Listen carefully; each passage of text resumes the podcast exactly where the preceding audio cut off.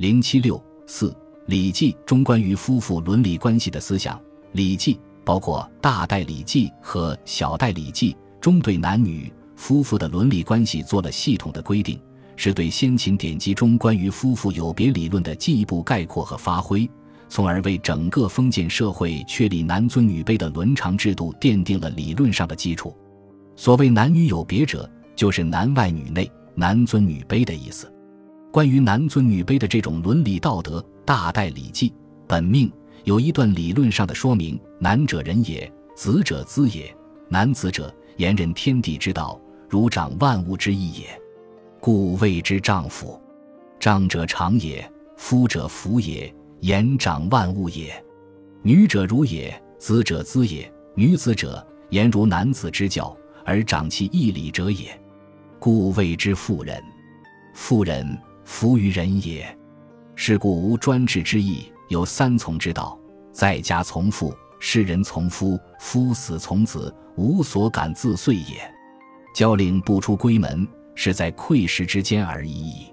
是故女即日乎闺门之内，不百里而奔丧，事无独为，行无独成之道。参之而后动，可验而后言。宵夜行主，公事必量。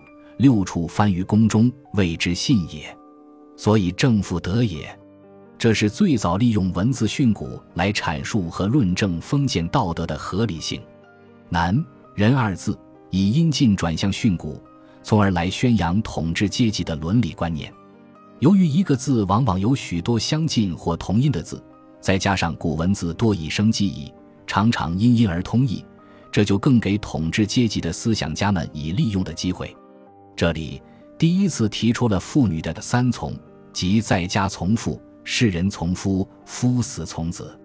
其中前两从是可以从儒家的传统伦理道德中推演出来的，因为依据孔子的君君、臣臣、父父、子子的等级思想和孟子的父子有亲、君臣有义、夫妇有别、长幼有序、朋友有信的五伦关系，女子出嫁以前应该从父。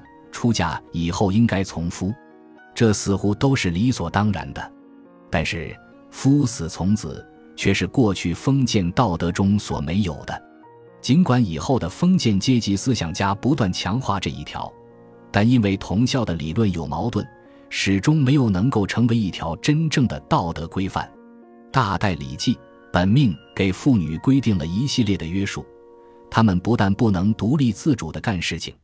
而且只能是围着锅台转，其职权范围只能限于闺房之中。不论做什么事情，都必须和丈夫商量；一切行动都需要由男人参与决定；一切言论都必须是男子已经做出并可以验证的。除三从之外，认为女有五不娶和夫有七娶。女有五不娶：逆家子不娶，乱家子不娶，是有行人不娶。是有恶疾不娶，丧父长子不娶，逆家子者为其逆德也，乱家子者为其乱人伦也。是有行人者为其弃于人也，是有恶疾者为其弃于天也，丧父长子者为其无所受命也。大代礼记本命，这里所谓的五不娶，完全是男方对女方的片面要求。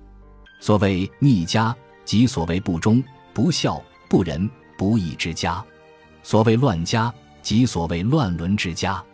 至于说丧父长子不娶，更是荒唐。为什么只是因为死了母亲就不能嫁人呢？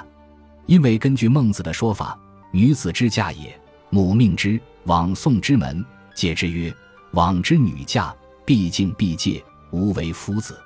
以顺为正者，妾妇之道也。孟子滕文公下，母死，女子便无所受命。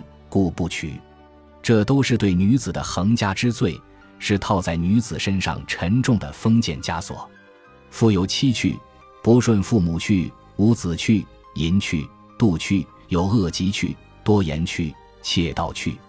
父有三不去：有所取，无所归，不去；与更三年丧，不去；前贫贱，后富贵，不去。